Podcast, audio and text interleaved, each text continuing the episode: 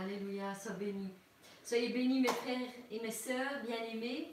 Encore, euh, je vous reçois avec joie chez nous, encore aujourd'hui.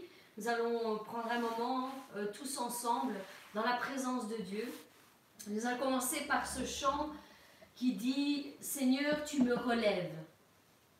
Alléluia. Je sais que plusieurs d'entre vous ont besoin de recevoir cette parole et que vraiment l'Éternel puisse vous, vous, parler à travers tout ce qu'il va être fait, que ce soit les chants, les, euh, les, les, paroles, la prédication. Vraiment que le Seigneur puisse vous aider et vous relever en toutes choses. Avant de commencer, j'aimerais euh, juste un instant euh, vous, vous parler et vous dire que après après donc la prédication et tout ça, nous allons prendre un moment tous ensemble pour faire le repas du Seigneur.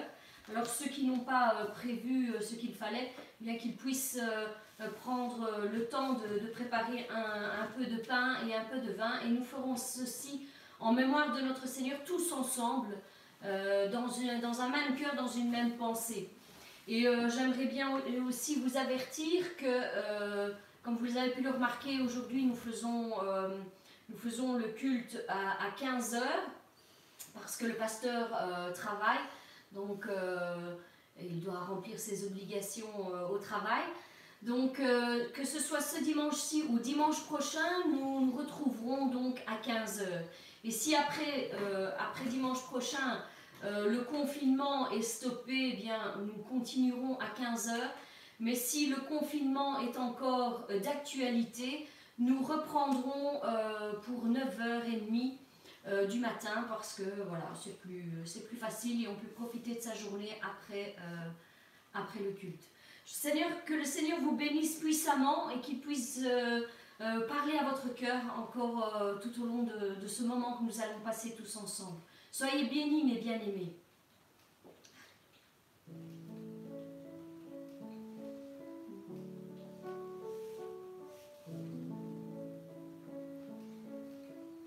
Si dans mon cœur j'ai perdu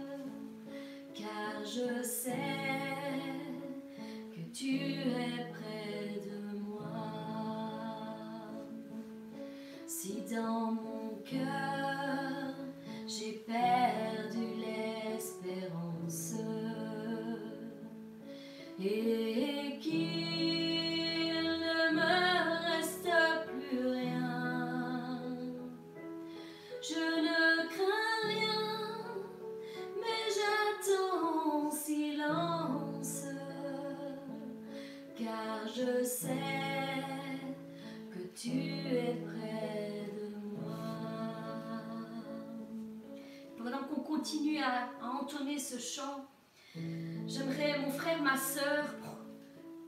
te, te donner une parole. Peut-être qu'aujourd'hui tu te sens faible, moralement, euh, physiquement, spirituellement, ou même émotionnellement. Mais sache que Jésus veut te toucher en cet instant même, qu'il désire te relever, qu'il désire te restaurer, qu'il désire te redonner de nouvelles forces, afin d'effacer ta tristesse et redonner un sourire à ton visage. Malgré les épreuves, sache que Dieu est là et qu'il désire te relever. Notre Dieu est toujours là pour relever le faible. Oui, il te prend maintenant dans ses bras et il veut te redonner du courage et te faire sentir qu'il est auprès de toi dans tout ce que tu passes en ce moment. Il est la seule personne qui ne t'abandonnera jamais, la seule personne qui ne te repoussera jamais quand tu viens vers lui. Oui, mon frère, ma soeur, sache que quand tu prends un instant à ses côtés, tu, dois être assuré qu'il est là pour te consoler. Laisse-le prendre, te prendre dans ses bras d'amour. Laisse-le te consoler, consoler ton cœur et apaiser ta douleur et ta souffrance. Laisse-le te fortifier et te relever. La Bible nous dit quand le malheureux crie à l'Éternel, l'Éternel entend et il le sauve de toutes ses détresses. Oui, il le sauve de toutes ses détresses. Mais pour être sauvé de toutes nos détresses, nous devons nous approcher de celui qui a seul le pouvoir de nous sauver. Alors mon frère, ma soeur, place ton espoir en Dieu. Place ton espoir en Dieu, car il est un secours qui ne manque jamais dans la détresse. Oui, aussi bas sois-tu tombé, sache qu'il te tend la main pour te relever. Il te tend la main et il désire te relever plus que toute autre chose. Donne-lui ta main, toi aussi. Tends ta main vers lui et ouvre ton cœur et reçois de nouvelles forces encore aujourd'hui. Nous allons continuer et rechanter ce chant pour la gloire de notre Seigneur. Et laisse-le, mon frère, ma soeur, en ces moments que nous passons maintenant. Laisse descendre la louange dans ton cœur et recevoir des nouvelles forces. Si dans mon cœur j'ai perdu l'espérance et qu'il ne me reste plus rien, je ne crains rien, mais j'attends en silence, car je sais que tu es près de moi. Si dans mon cœur j'ai perdu et qu'il ne me reste plus rien, je ne crains rien, mais j'attends en silence, car je sais que tu es près de moi.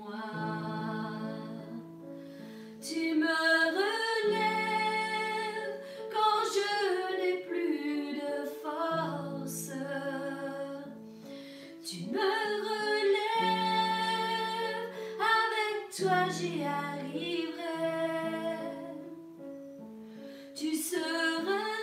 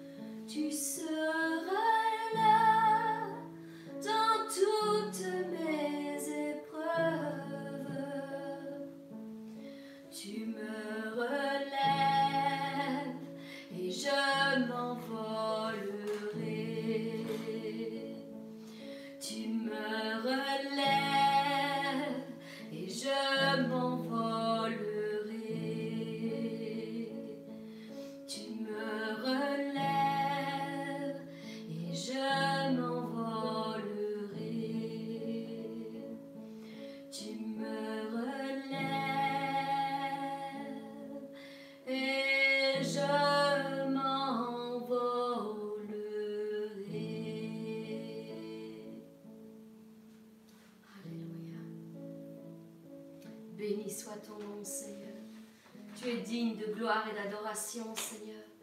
Merci, Seigneur, encore pour ta présence, Seigneur, à nos côtés, Seigneur. Merci, Seigneur, parce que tu es là, Seigneur, maintenant, Seigneur, avec chacun d'entre nous, Seigneur. Tu es là, Seigneur, où les cœurs s'ouvrent, Seigneur. Tu es là, Seigneur, où on désire, Seigneur, te recevoir, Seigneur. Tu es là, Seigneur, où ton nom est invoqué, Seigneur. Seigneur, bénis, Seigneur. Bénis mes frères et sœurs, Seigneur, assemblés, Seigneur, en cet instant ton nom, Seigneur. Et envoie-nous la pluie, Seigneur. La pluie de ta bénédiction, Seigneur. Nous nous attendons, Seigneur, à toi, Seigneur, maintenant, Seigneur, en ce moment, Seigneur, que tu viennes, Seigneur, nous bénir, Seigneur, en abondance, Seigneur. Fais descendre ton esprit, Seigneur, au milieu de nous, Seigneur, au milieu de ton Église, Seigneur. Et que ce feu, Seigneur, vienne guérir, Seigneur, toutes nos blessures. Seigneur, ta parole nous dit que si vous obéissez à mes commandements, que je vous prescris aujourd'hui, si vous aimez l'Éternel de votre Dieu, si vous le servez de tout votre cœur, de toute votre âme et de toute votre pensée, je donnerai à votre pays une pluie bienfaisante en son temps, la pluie de la première et la pluie de l'arrière-saison. Et toi, mon frère, ma sœur, tu recueilleras le blé, le mou et l'huile. Tu mettras dans tes champs, Dieu mettra dans tes champs de l'herbe pour ton bétail. Et tu mangeras tous les bienfaits que l'Éternel te donnera, et tu seras rassasié. L'Éternel t'ouvrira son bon trésor, le ciel, pour envoyer à ton pays la pluie en son temps, et pour bénir tout le travail de tes mains. Oui, tu seras béni. Tu seras béni à ton arrivée et à ton départ. Tu seras béni dans ta maison et quand tu sortiras.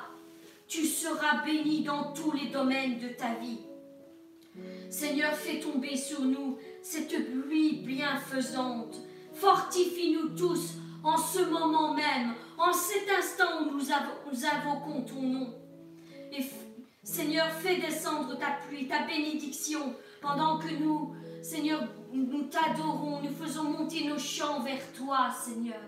Oui, Seigneur, nous nous attendons à toi. Viens changer et transformer nos vies pour la gloire de ton nom encore aujourd'hui.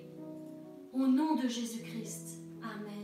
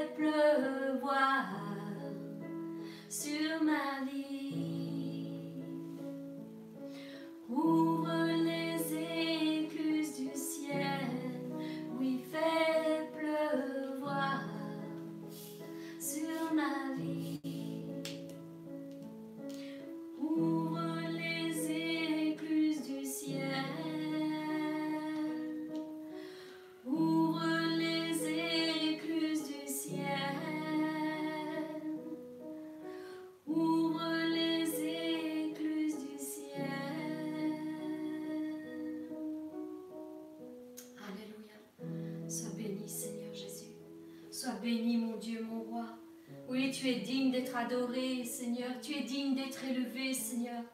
Seigneur, nous sommes ici assemblés en ton nom, Seigneur, parce que nous avons besoin d'entendre une parole de ta part, Seigneur. Seigneur, je sais que tu ne manqueras pas, Seigneur, de nous parler, Seigneur, parce que tu parles à qui veut bien entendre, Seigneur. Les cœurs qui sont ouverts devant toi, Seigneur, en ce moment, Seigneur, ont faim et soif de toi, Seigneur. Ont faim et soif de ta parole, Seigneur. Seigneur, merci Seigneur. Merci Seigneur. Parce que tu dis, je voici ce que je veux faire. En ces moments, en cet instant, voici ce que je veux faire. Je veux l'attirer dans le désert. Je veux la conduire dans un désert. Et c'est là que je parlerai à son cœur. Oui, ta parole nous dit que c'est là que tu parleras, Seigneur, à notre cœur. Là, je lui donnerai cette vigne et la vallée d'accord, comme une porte d'espérance, et elle chantera comme au temps de sa jeunesse, et comme au jour où elle remonta du pays d'Égypte. Oui, il te retirera de ta détresse, mon frère, ma sœur. L'Éternel te retirera de ta détresse pour te mettre au large, en pleine liberté. Et là, il dressera devant toi une table qui sera chargée de mets succulents. Oui, je suis vivant, dit l'Éternel. Je suis vivant, et je régnerai sur vous, et je mettrai ma main sur vous, et je vous délivrerai par ma main forte et mon bras tendu. Voilà ce que l'Éternel veut faire en ce moment, en cet instant. Il veut t'attirer dans le désert pour parler à ton cœur. Mon frère, ma sœur, quel que soit ce lieu de désert que tu passes en ce jour, sache que Dieu veut parler à ton cœur. Dieu veut prendre un instant avec toi, un face-à-face, un cœur à cœur avec toi. Car il y a des choses à te révéler, il y a des choses à te dire, il y a des choses qui te concernent, qui concernent ta situation que tu vis en ce moment, qui concernent ta vie, ton foyer, ton couple, tes enfants, ta famille. Oui, il a des choses à te dire. Parfois nous sommes tellement occupés de toutes parts qu'il ne, reste, ne nous reste plus une minute pour entendre sa voix qui nous guide et qui nous conseille chaque jour. C'est pourquoi parfois il permet ce genre de circonstances, des événements semblables à ceux-ci, pour nous ramener vers son cœur et pour détruire tout ce qui n'a aucune valeur à ses yeux. Oui, mon frère, ma soeur, il permet des moments comme ceux-ci, des moments de désert. Oui, je ne sais pas par quel moment tu passes en ce moment, je ne sais pas quel est ton désert. C'est peut-être le désert de la maladie que tu passes en ce moment, où tu es affaibli, diminué, fatigué, limité dans toutes tes, tes actions, et tu dépends peut-être d'un lourd traitement. Ton désert, c'est peut-être un foyer brisé, où tu, tout avait si bien commencé, Jamais tu n'aurais pensé qu'au fil des jours et des années, l'amour se serait éteint, que le dialogue et les petites attentions touchantes en seraient devenues inexistantes.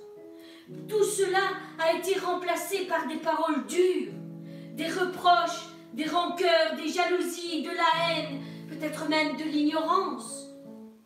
Peut-être que le désert par lequel tu passes est un, un échec professionnel tu avais réussi, tu rêvais de réussir en faisant une grande carrière, mais tes capacités intellectuelles t'en ont empêché.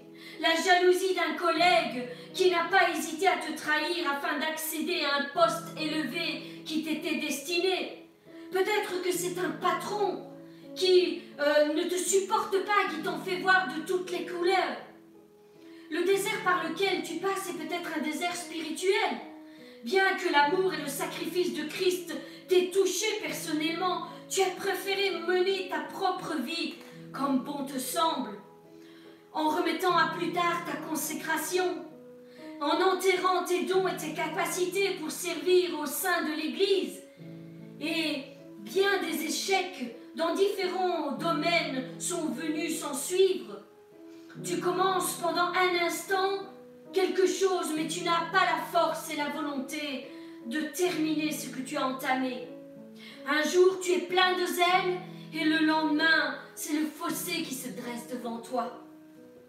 Il faut le reconnaître, sans une personne expérimentée pour nous guider à sortir de notre désert, il nous semble impossible d'y arriver seul. On peut essayer de marcher, on peut essayer de courir, de ramper, de prendre plusieurs chemins différents peut-être pour euh, revenir à un point de départ, ou même on peut repartir dans un autre sens sans jamais arriver nulle part. Notre route nous semble toujours sans issue.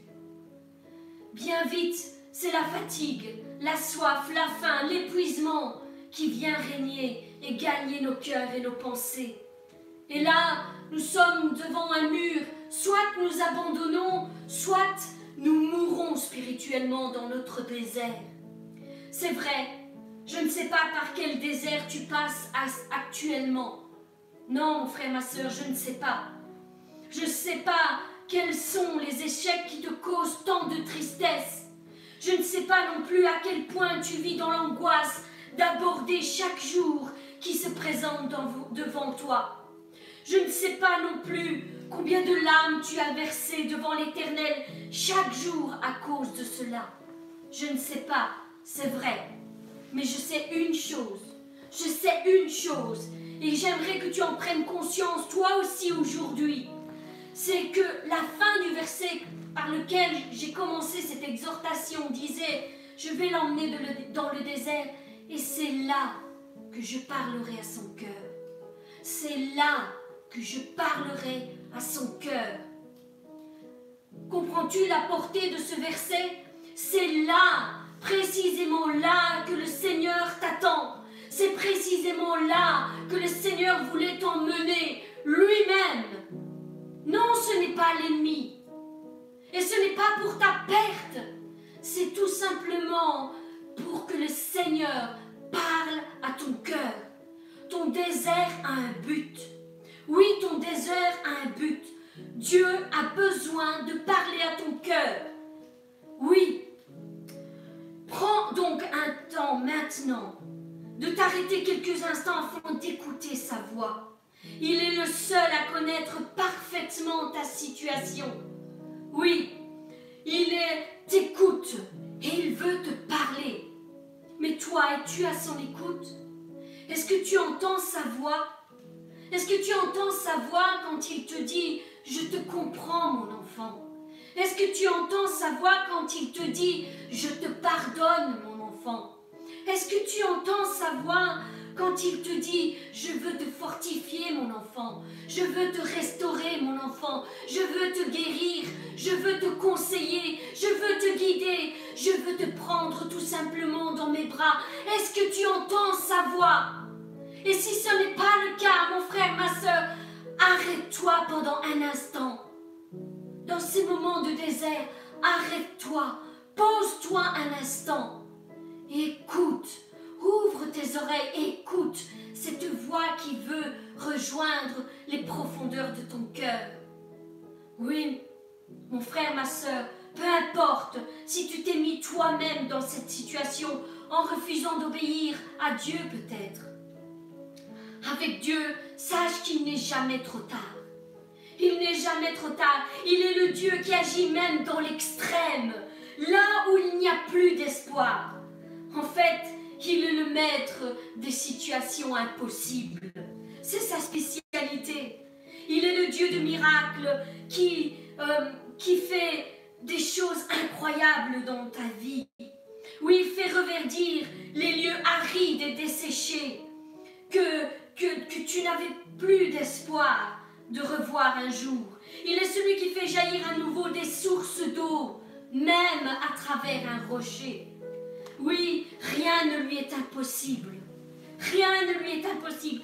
La vraie raison de ce désert est que Dieu veut simplement parler à ton cœur.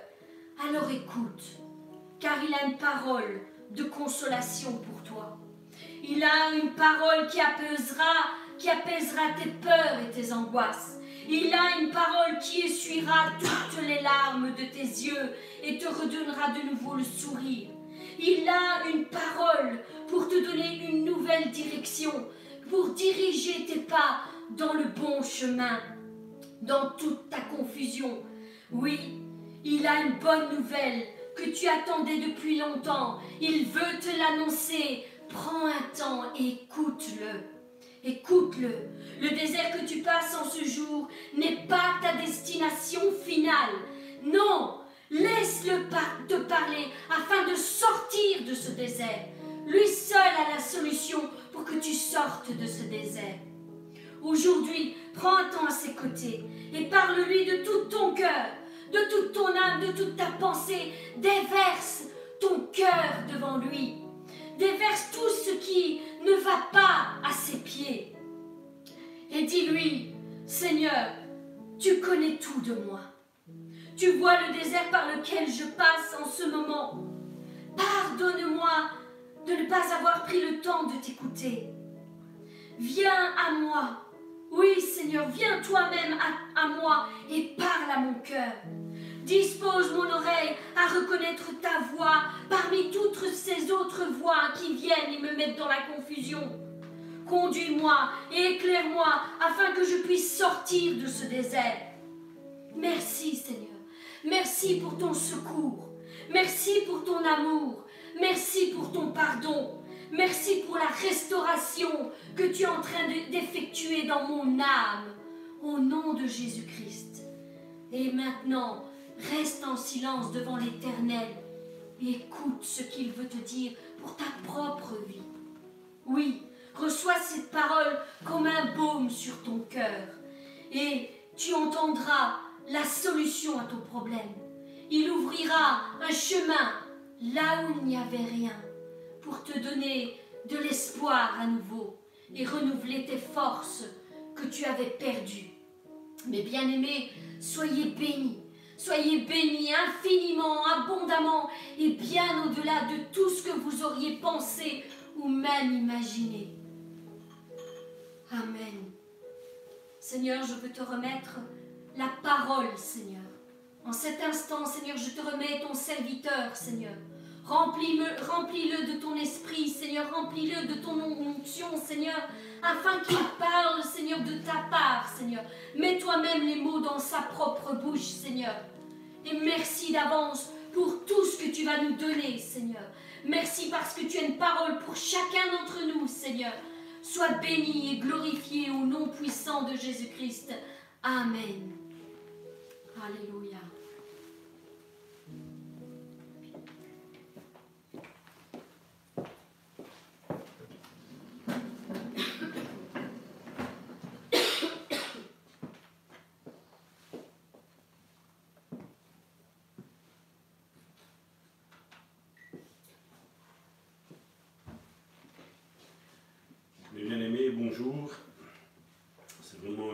D'être avec vous encore en ce jour.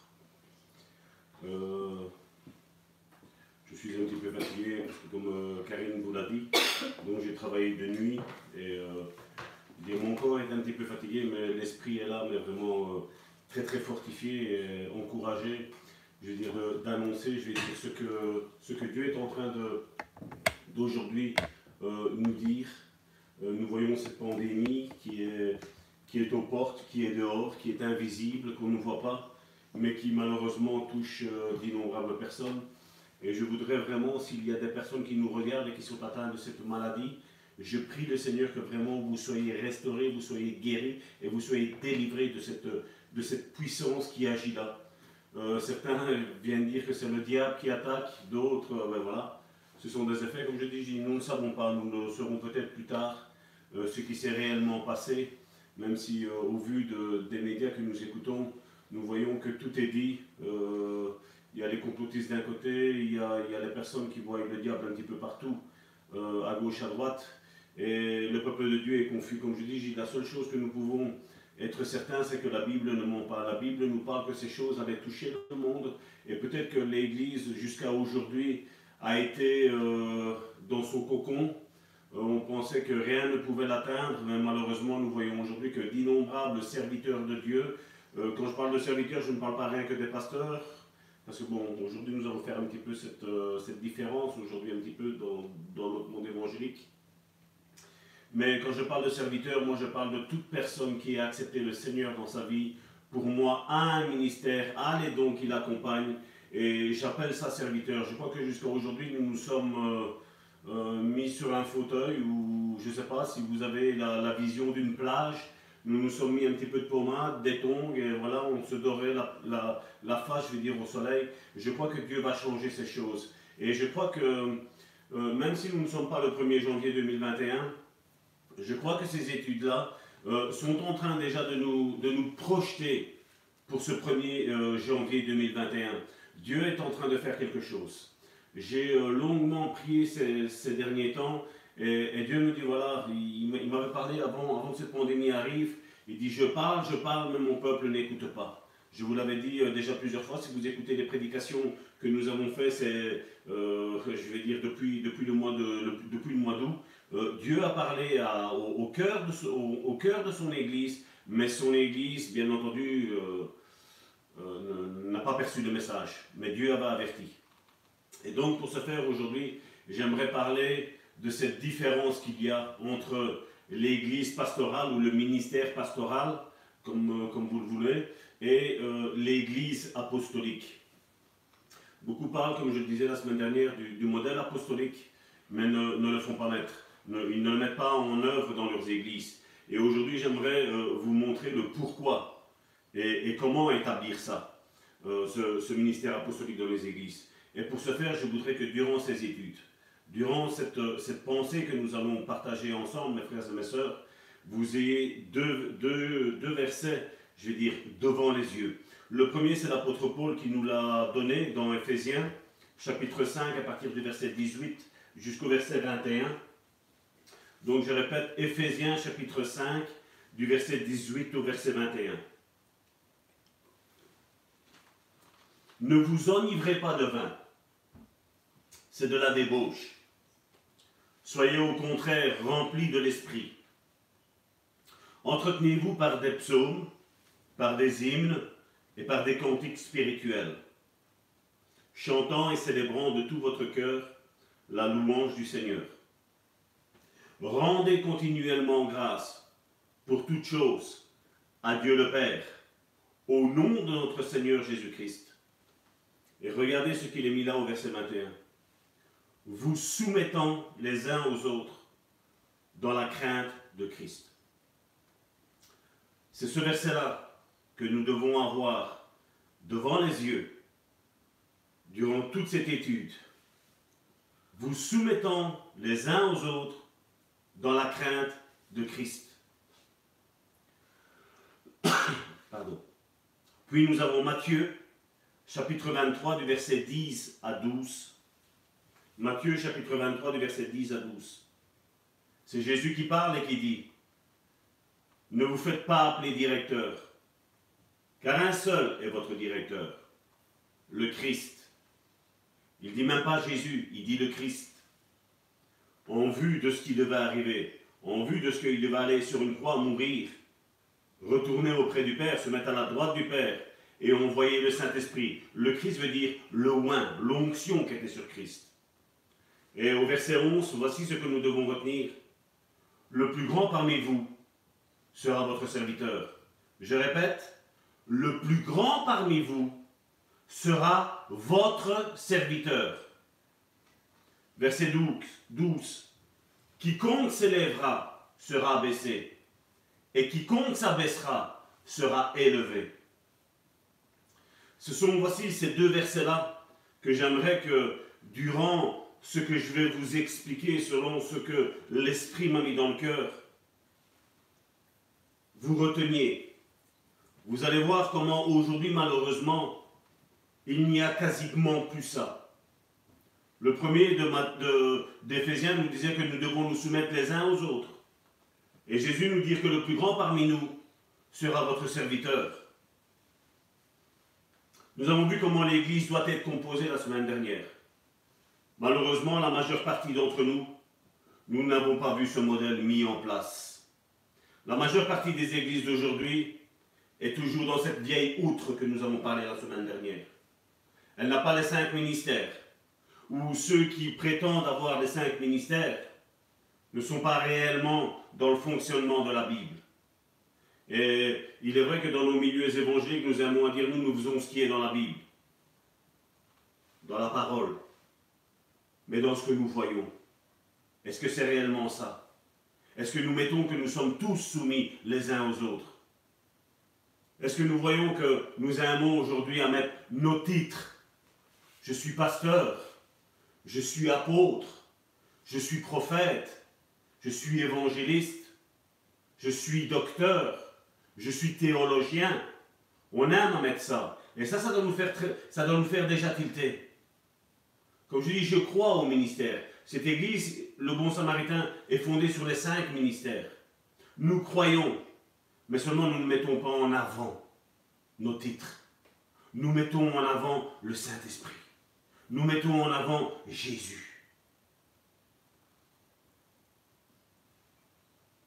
Et aujourd'hui, malheureusement, quand nous entendons Église, nous aimons avoir un pasteur. Les églises que nous avons connues jusqu'à aujourd'hui sont généralement semblables à celle-ci, ce type-là. Nous avons un pasteur qui dirige l'église. Nous avons après nommé des anciens, des, des diacres. Et puis nous avons un ministère de louange, des petits ministères qui donnent des paroles de temps en temps. Et puis nous avons des membres assis qu'on appelle communément dans ces églises pastorales des laïcs. Je voudrais tout d'abord vous ouvrir une parenthèse. Si vous prenez le mot laïque, je voudrais signaler au passage que si l'on prend cette définition dans le dictionnaire, le mot laïque veut dire une personne sans connaissance et sans formation. Et je voudrais vous dire que laïque n'est pas un mot biblique. Dieu n'a jamais voulu que l'Église soit un groupe de personnes sans connaissance et ni formation. Le message de Jésus a été clair avant qu'il s'en aille à la droite du Père. Allez et faites des disciples. Le mot disciple veut dire apprenti. Malheureusement, aujourd'hui, nous avons beaucoup d'apprentis, entre guillemets, beaucoup, et apprentis, entre guillemets, qui resteront toujours apprentis. Comme je le dis et je me plais à le dire au sein du bon samaritain, quand on arrive au Seigneur, je l'ai expliqué la semaine dernière, nous sommes comme un bébé. Et ce bébé-là doit grandir doit, croître. Il va passer de, de bébé spirituel, il va passer à disciple, et de disciple, c'est pas la fin. De disciple, il va rentrer dans son ministère. Ça, c'est la vision de l'Église apostolique. Et notre deuxième passage, notre deuxième texte, voici ce qu'il dit. Nous croyons dans ce qui est mis dans Ephésiens chapitre 4, verset 11. Voici comment une Église apostolique œuvre. Il y a l'apôtre, le prophète, l'évangile, le pasteur et les docteurs. C'est pas parce que la Bible nous mentionne qu'il y a premièrement, deuxièmement, troisièmement, qu'il y a quelqu'un qui écrase les autres. C'est pas ça. Tout le monde est sur un même pied d'égalité. Et comme je, je l'expliquais tantôt, le nouveau converti est là. Quand il arrive au Seigneur, qu'il a accepté le Seigneur, il est là. Puis de disciple, de, nouveau converti, il doit arriver à la stature de disciple. C'est un apprenti, c'est quelqu'un qui va se mettre euh, avec un, prof, un professeur, entre guillemets, à ses côtés, qui va l'enseigner à grandir, qui va l'enseigner à avoir la vision de Dieu pour sa vie. Puis de disciple, il deviendra ancien et diacre, et de là, il rentrera dans son ministère, qui peut être dans un de ceux-ci. Et oui, il peut y avoir plusieurs apôtres dans une église, oui, il peut y avoir plusieurs prophètes, oui, il peut y avoir plusieurs évangélistes, oui, il peut y avoir plusieurs pasteurs, oui, il peut y avoir plusieurs docteurs. Ça, c'est l'église. Pour moi, c'est ce modèle-là qui est mis là dans la Bible. C'est ce modèle, c'est l'unique modèle qui est là. Dieu, depuis le commencement, a toujours voulu que les saints soient formés et équipés. Regardez ce que Genèse chapitre 17 verset 14 nous dit. Concernant ce qu'on parlait tantôt du mot laïque, qui est sans connaissance, sans formation. Aujourd'hui, il est vrai qu'il est plus facile de, faire une formation par l'école biblique et à une formation. Les gens sortiront de là juste avec un bouquet de papier.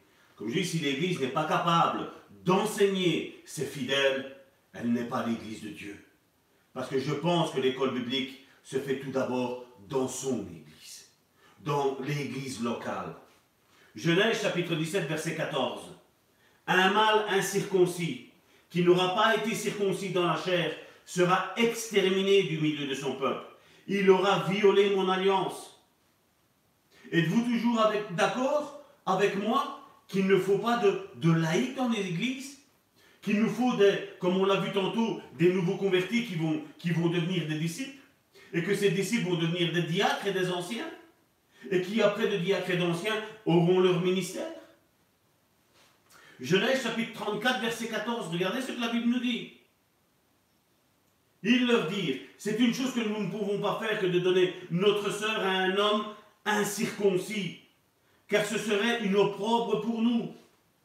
C'est vrai que si on prend ces contextes, je sais que tous, mes amis les détracteurs aimeraient bien dire, mais Salvatore, qu'est-ce qu'il est en train de dire? Il sort hors de contexte. Il y a d'autres textes qui parlent de comme ça.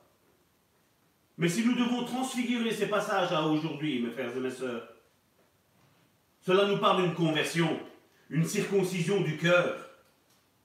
Tous sont tout à fait d'accord. Mais seulement aujourd'hui, on aime avoir cette église spectacle. Aujourd'hui, j'aime euh, cette phrase que David Wilkerson disait. Aujourd'hui, je suis fâché, il disait, en rentrant dans les églises où on voit des, des, jeunes gens qui sont en train de louer le Seigneur, en train de danser. Mais il dit, la véritable louange va te porter à plier le genou, à adorer le Seigneur. Aujourd'hui, nous avons des églises de spectacle. À la place, comme je le disais la semaine dernière, d'aller en discothèque, nous allons dans l'église. Nous allons louer. Non. Je ne suis pas pour la danse. Je, ne suis pas contre la danse dans l'église. La, danse qui va glorifier Dieu, pas qui va glorifier nos corps. Je ne suis pas contre tout ça. Je suis pour. Mais avant tout, il faut qu'il n'y ait plus de laïcs dans l'église. Il faut que chacun commence à comprendre que maintenant, il est temps de grandir. Et je crois que ce qui est en train d'arriver est quelque chose de prophétique, je vous l'ai dit la semaine dernière. Et si quand nous voyons ces passages bibliques-là, et comme nous disons que Dieu ne change pas, pourquoi aujourd'hui Dieu devrait changer d'avis? Pourquoi aujourd'hui Dieu devrait permettre que des laïcs sont là à l'église, viennent dimanche après dimanche, et leurs vies ne seront pas changées, viennent dimanche après dimanche, prennent le message, et ne s'apprennent pas du message et retournent comme ils sont partis. Ce n'est pas ça pour moi l'église de Dieu. L'église de Dieu est que Dieu a lancé une offre d'emploi, que tous ceux qui viennent à lui devront aller travailler. Tous ceux qui, viennent à lui devront retrousser leurs manches. Tous ceux qui viennent à lui devront mettre une salopette pour travailler pour l'œuvre de Dieu.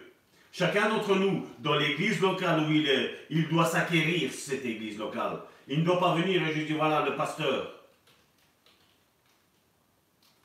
Mais on voit que cette église aujourd'hui est composée de laïcs.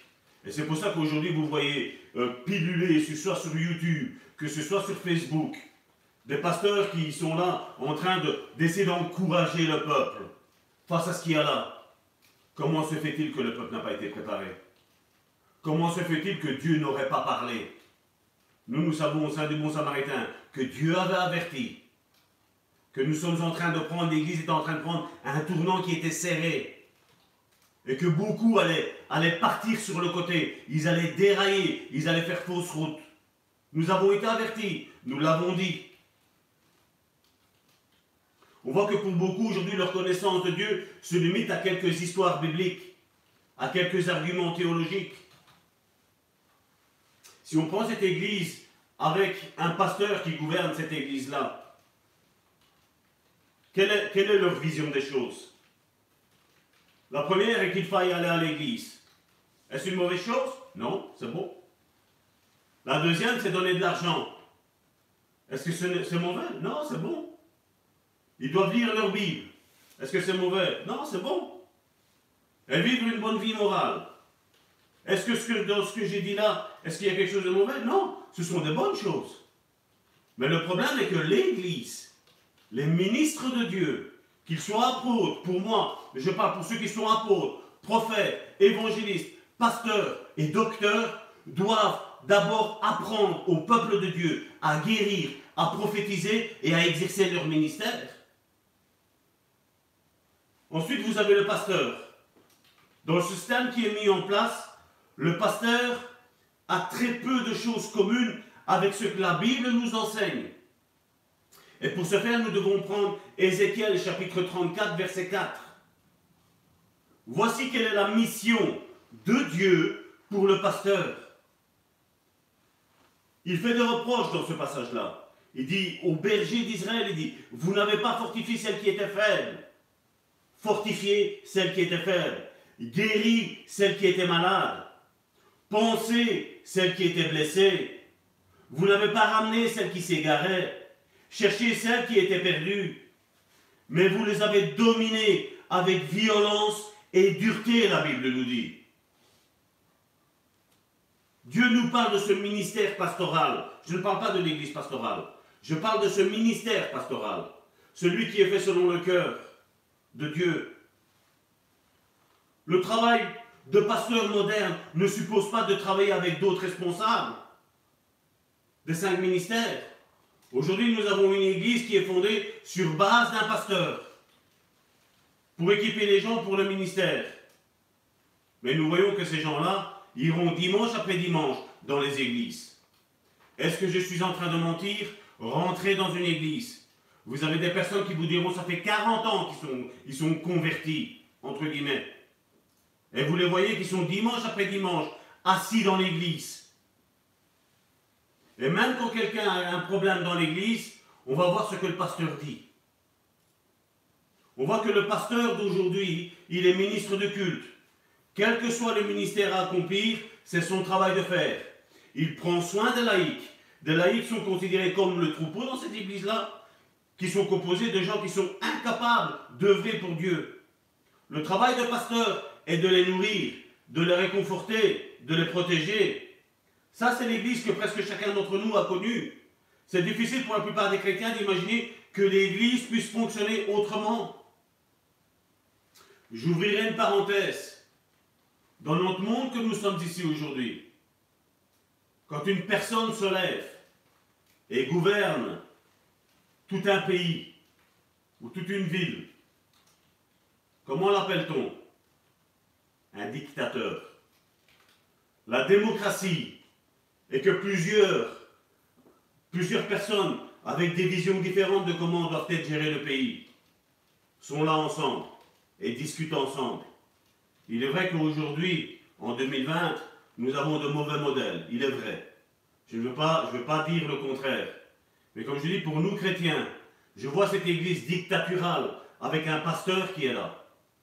Mais je vois une église démocrate, entre guillemets, avec des ministères qui sont mis là, ou comme je dis, quand il y a quelque chose, on en discute, on prie, on demande à Dieu qu'est-ce qu'il y a lieu de faire? Quelle est la vision pour cette église? Et on prie ensemble.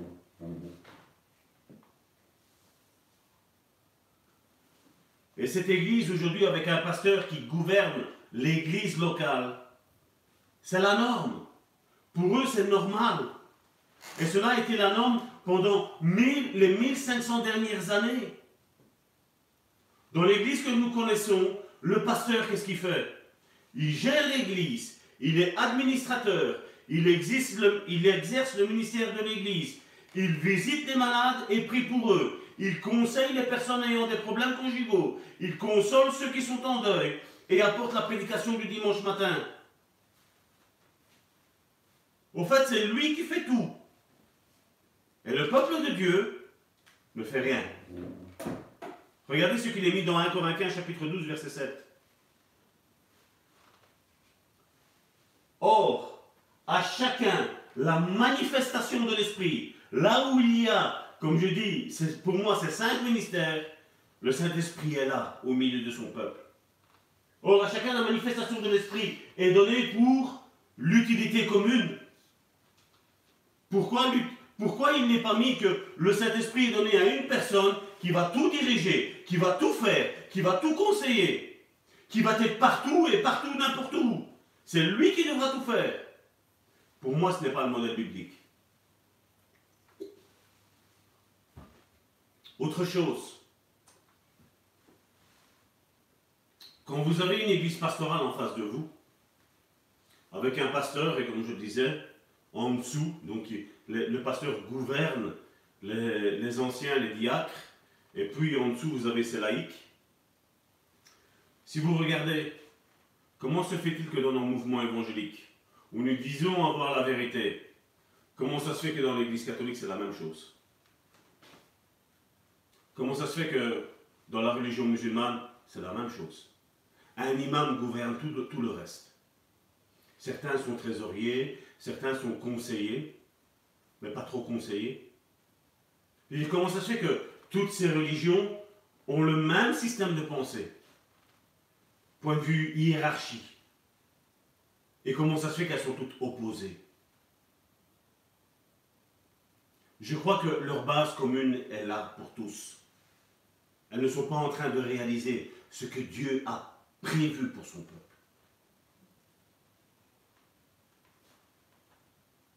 C'est bizarre d'avoir cette même structure. L'Église catholique a un pape et l'Église évangélique a quoi? Un président d'œuvre. L'Église catholique a un curé, l'Église évangélique a un pasteur. C'est pas la même structure? On a juste changé de nom. On s'est mis, nous faisons partie de la réforme. Nous avons juste changé la forme mais je ne pense pas que c'est le modèle que Dieu ait voulu. Dans le milieu pastoral de ces églises avec un pasteur qui gouverne l'église, il n'y a que le pasteur qui connaît les mystères de Dieu. Si vous voulez savoir quelque chose sur Dieu, ben demandez à votre pasteur. C'est son travail de connaître ces choses. Apparemment, le pasteur est le seul qui ait une voie rapide vers Dieu. Si vous avez besoin de prière, appelez votre pasteur, il priera pour vous. Il est l'homme de Dieu et Dieu répondra à ses prières. Regardez ce que Joël nous dit. Joël chapitre 1 du verset 2. Pardon. Joël chapitre 1 du verset 2 à 3. Écoutez ceci, vieillard. Prêtez l'oreille, vous tous habitants du pays. Rien de pareil est-il arrivé de votre temps ou du temps de votre père, de vos pères? Racontez-le à vos enfants et que vos enfants le racontent à leurs enfants et leurs enfants à la génération qui suivra. Dieu, depuis l'éternité, a voulu mettre en place une église avec plusieurs personnes qui dirigent son église. Dieu n'a jamais voulu qu'un seul homme dirige son église. Galates chapitre 4, verset 8. Autrefois, ne connaissant pas Dieu, vous serviez des dieux qui ne le sont pas de leur nature. Mais à présent, la Bible te dit, mon frère, ma soeur, vous avez connu Dieu. Il n'y a pas que ton pasteur qui connaît Dieu. Il n'y a pas que l'autorité dans ton église qui connaisse Dieu. Il n'y a pas que, comme je dis, le pasteur. Il n'y a pas que les diacres et les anciens. Je crois que c'est le Saint-Esprit qui nous a qui nous a convaincus de péché, de justice et de jugement, n'est-ce pas? Je crois que Dieu est venu nous rejoindre dans notre incrédulité, dans notre idolâtrie, dans notre péché. C'est le Saint-Esprit qui est venu nous rejoindre. Ce n'est pas un pasteur qui est venu nous rejoindre. Ce n'est pas un dictateur qui est venu nous rejoindre. Mais à présent que vous avez connu Dieu, au verset 9, ou plutôt que vous avez été connu de Dieu, comment retournerez-vous à ces faibles et pauvres rudiments auxquels de nouveau vous voulez encore être asservis. On voit que le pasteur exécute tous les rituels de l'Église. Il sert la communion fraternelle, il s'occupe des baptêmes, des mariages, des funérailles, lors des repas conviviaux. C'est son travail de bénir la nourriture. J'ouvre une parenthèse. Dieu ne nous a jamais demandé de bénir la nourriture. Dieu nous a demandé de nous bénir, de nous bénir, les uns les autres. Dieu nous a dit de remercier Dieu pour la nourriture que nous avons. Ça, c'est une parenthèse que j'ouvre. Comme je disais donc lors des repas conviviaux, c'est son travail de bénir. Il évangélise, il délivre, il conseille. En deux mots, qu'est-ce que le pasteur ne fait pas? Il fait tout. C'est son boulot, c'est son job, on va dire. Regardez ce que la Bible nous dit. Jacques chapitre 5, verset 14. Quelqu'un parmi vous est-il malade Qu'il appelle Qu'est-ce qu'il a mis? Les anciens. Qu'il appelle les anciens de l'Église. Pourquoi il n'est pas nommé le pasteur? Si c'est lui qui doit tout faire dans l'Église. Qu'il appelle les anciens et que les anciens prient pour lui, en loignant d'huile au nom du Seigneur. Oui, le pasteur peut le faire, mais le pasteur a cette capacité normalement d'enseigner le peuple de Dieu de faire ça. Et aujourd'hui, comme je dis, on a élevé ce ministère pastoral à monts et merveilles, alors qu'il fait partie des cinq ministères. Il fait partie d'un collège. Les anciens seront appelés peut-être à, devenir pasteurs, peut-être apôtres, peut-être prophètes, évangélistes, docteurs. C'est ça le modèle que Dieu veut. Dans les églises que nous avons connues, le pasteur occupe la place la plus élevée. D'ailleurs, quand vous visitez une église, quelle est la question qu'on se pose? C'est qui le pasteur ici? Tout le monde se pose cette question-là aujourd'hui. Donc nous voyons que nous avons ôté le modèle biblique de Dieu pour un modèle humain. Où Dieu, je suis désolé, n'y est plus. Ou s'il y est, qu'il y a quelques miracles qu'il se fait, il le fait pour l'amour de la personne qu'il a. Mais Dieu est en train de créer une nouvelle réforme. Et cette réforme, c'est celle qui qui va, je crois, bouleverser le monde aujourd'hui. Parce que vous savez, aujourd'hui, on n'entend parler que du coronavirus. Mais vous savez, d'autres pandémies sont à la porte. Et ça, il n'y a personne qui vous le dit. Aujourd'hui, le pasteur est en train de, d'exercer un, ministère de faire les funérailles aux personnes avec coronavirus. Moi, en tant que pasteur de l'église Le Bon Samaritain, je refuse de faire un enterrement du coronavirus. Je refuse. Parce que le coronavirus ne touchera pas, ne tuera pas. Non, je refuse. Parce que je sais que quand est une église, on est en train de prier les uns pour les autres. On est en train de prier non seulement pour les chrétiens, mais aussi pour le monde qui est en train d'être touché par cette pandémie. Nous prions pour que la guérison, pour qu'il y ait un mouvement du Saint-Esprit sans pareil qui est en train d'arriver. Et quand on demande qui est le pasteur ici, c'est comme si on demandait c'est qui le responsable de cette église? C'est qui qui exerce son autorité? Le modèle biblique est là. 1 Corinthiens chapitre 12 verset 28. Et Dieu a établi dans l'Église premièrement des apôtres, secondement des prophètes, troisièmement des docteurs, ensuite ceux qui ont le don des miracles, puis ceux qui ont le don de guérir, de secourir, de gouverner, de parler diverses langues. Voici l'Église de Dieu. Il est vrai que la plupart d'entre nous, nous avons été sauvés par ce type d'Église, on va dire. Mais le problème, le plus grand problème, c'est que ce type d'église pastorale n'a jamais été le plan de Dieu. L'église pastorale est une vieille outre qui ne peut contenir le vin nouveau.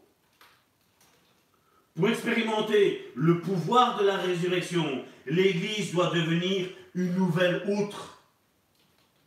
C'est pourquoi Dieu appelle son église à changer depuis tout temps. Au cours des 30 dernières années, Dieu a parlé aux apôtres. Dieu a parlé que l'Église doit revenir aux cinq ministères, que l'Église doit être là pour le perfectionnement des saints, pour le ministère. Mais très peu d'églises ont changé. Il n'y a qu'une poignée d'églises dans le monde qui fonctionnent réellement avec les cinq ministères et qui ne sont pas en train de faire une farce, qui ne sont pas en train de faire un théâtre. Parce que moi, je crois sincèrement que quand les églises, les cinq, ministères sont dans l'église, je crois que Dieu agit d'une manière diverse. Je crois que Dieu peut susciter des choses qui peuvent paraître bizarres à l'église d'aujourd'hui. Je crois que quand les cinq ministères sont là, il n'y a plus besoin de créer une atmosphère. Il n'y a plus besoin qu'on tape de la batterie pour dire que ah, je reste dans la présence du Seigneur. La présence du Seigneur n'est pas dans la batterie. La présence du Seigneur n'est pas dans le piano. La présence du Seigneur n'est pas dans, la voix du ministère de louange. La présence du Seigneur est dans tout un chacun à travers son Saint-Esprit. Et la présence du Seigneur te pousse à le louer, te pousse à rechercher la face de Dieu, ne te pousse pas à élever un homme. La présence du Saint-Esprit te, te permet de respecter un ministre de Dieu. Et quand je parle de ministre de Dieu, je ne te parle pas que du pasteur. Je te parle de l'apôtre, je te parle du prophète, je te parle de l'évangéliste, je te parle du pasteur, je te parle du docteur, je te parle des anciens, je te, je te parle des diacres, je t'appelle, je, je, parle des disciples, je parle aussi des nouveaux convertis qui arrivent dans l'église. Elle te pousse à aller vers eux, à les aider, à les encourager, à les fortifier, à les relever, à donner une parole d'encouragement. Je crois en cette Église-là. La question est que tous nous devrions nous, poser et nous dire pourquoi l'Église n'a pas changé. Nous poser cette question, pourquoi l'Église ne veut pas changer? Pourquoi l'Église ne veut pas se fier au modèle biblique, au modèle que les évangiles nous donnent? Et ma réponse personnelle, c'est personnel, ça n'engage que moi, et qu'il est difficile d'intégrer l'enseignement de la Bible dans nos structures traditionnelles ou comme je disais, un pasteur gouverne tout. Vous savez, on parle bien souvent de repentance, mais regardez. Marc chapitre 1 du verset 14 à 15. Après que Jean eut été livré, Jésus alla dans la Galilée prêchant l'évangile de Dieu. Pas l'évangile d'un homme, l'évangile de Dieu. Il disait, le temps est accompli et le royaume de Dieu est proche.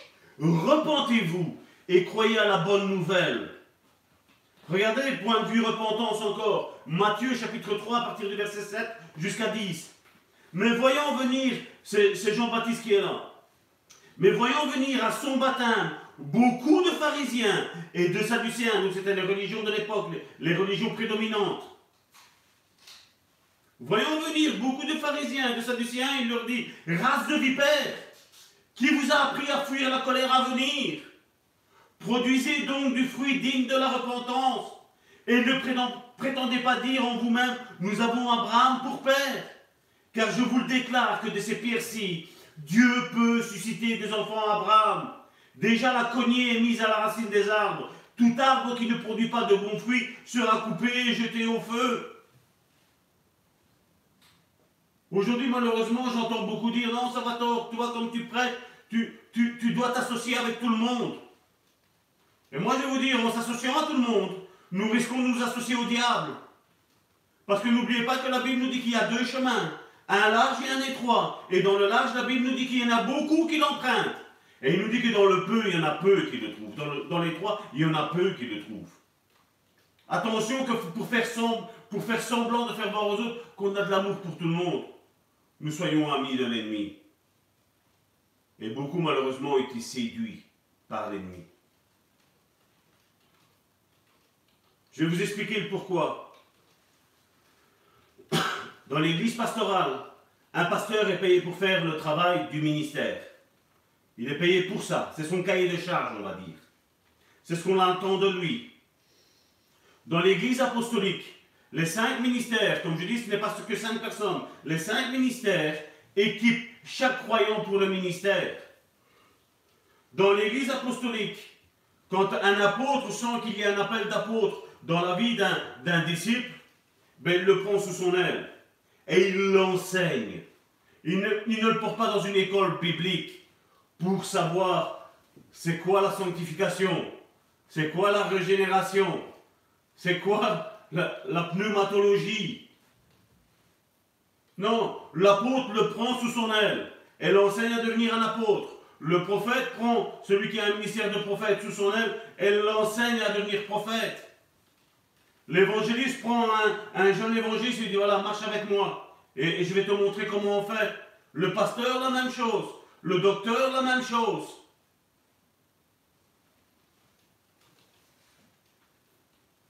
Si vous commencez avec une structure d'église traditionnelle et commencez à parler d'équiper les saints pour le ministère, le résultat est la confusion. Et comme je dis, à un moment donné, il faut sortir d'un système religieux. Nous avons quitté l'église catholique pour entrer dans le protestantisme, et du protestantisme, nous sommes tombés dans, le, milieu évangélique. Nous voyons que chaque réforme t'a fait quitter un endroit pour aller dans l'autre. Martin Luther n'a pas voulu être copain avec l'Église catholique. Il leur a dit, voilà, vous êtes dans l'erreur dans ce que vous êtes en train de faire, dans la structure que vous êtes en train de faire. Lui-même avait aussi des manquements, euh, Martin Luther. Les évangéliques ont essayé de rectifier le tir. Mais comme je vous en ai parlé, vous avez vu les dégâts que ça a causé. Et quand une église avec un, un modèle pastoral essaye d'intégrer les cinq ministères, si elle ne sort pas du milieu, euh, milieu dénominationnel d'où elle est pour rentrer dans, une autre, il n'y a rien qui va fonctionner. Parce que le résultat sera la confession. Cela, cela ne s'intègre pas dans la, dans la vision de la structure. Regardez comment a été géré le temple. Des hommes de Dieu et les autres écoutaient les maîtres, les scribes, les pharisiens. Et puis ils retournaient à la maison. Qu'est-ce que ça change par rapport au modèle pastoral d'aujourd'hui? Les chrétiens quittent leur maison, vont dans une église, écoutent le pasteur prêcher et retournent chez eux. C'est bizarre, n'est-ce pas? Et les pasteurs qui tentent de former leurs fidèles au ministère sont parfois accusés de se soustraire à leurs responsabilités. J'ai entendu parler d'un cas où le président du conseil de l'église a coincé le pasteur dans une réunion parce qu'il disait voilà, j'ai compris qu'il va falloir maintenant qu'on forme des disciples.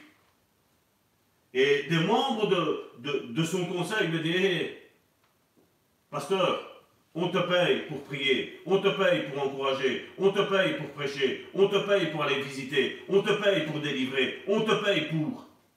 Il y avait le cahier de charges qui était là. Non, non, ils, se sont refusés eux-mêmes à rentrer dans le ministère dans lequel Dieu, Dieu, Dieu s'appelait. Et c'est pour, pour ça que avoir une nouvelle outre, c'est vraiment faire autre chose que l'ancienne outre. Il faut quitter ce qu'on faisait avant et retourner dans ce modèle biblique. Pour arriver à une nouvelle administration de l'Église, nous avons besoin d'un nouvel état d'esprit. Comment se fait-il Tantôt j'ai pris que nous devons être soumis les uns aux autres? Dans, l'église pastorale, le pasteur à qui est-il soumis? Au président de l'œuvre? La Bible nous dit que nous devons être tous soumis les uns aux autres. Le pasteur aussi doit être soumis à ses brebis.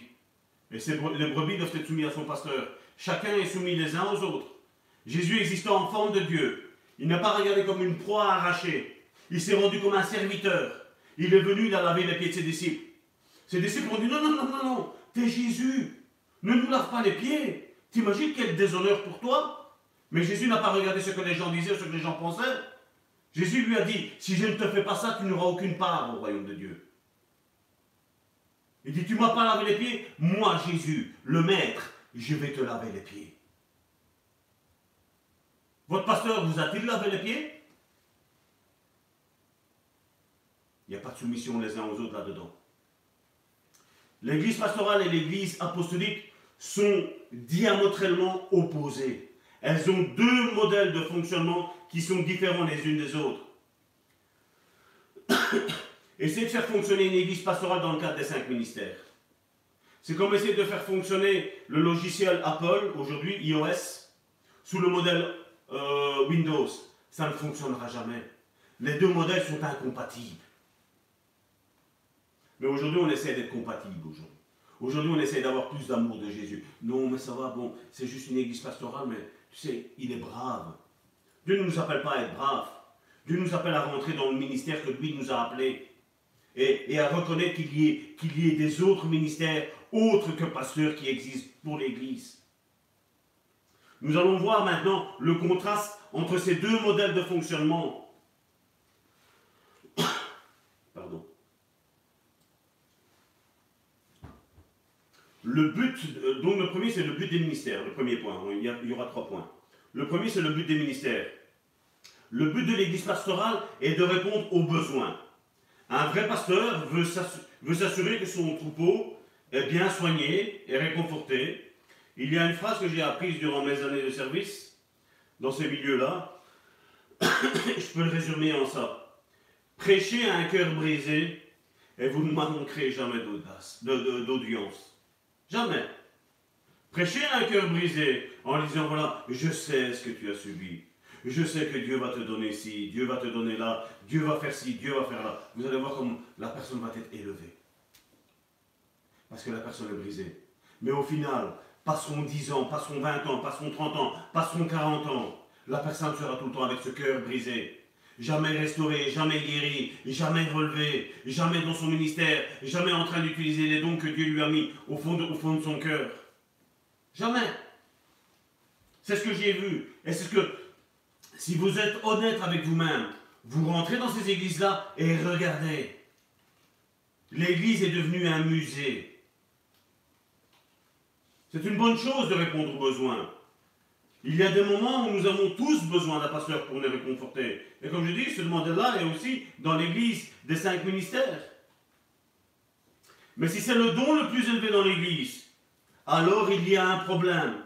Si le ministère des pasteurs est le don le plus élevé dans l'église, il y a un sérieux problème. Dieu a plus pour ses enfants que d'être à l'aise et bien nourris.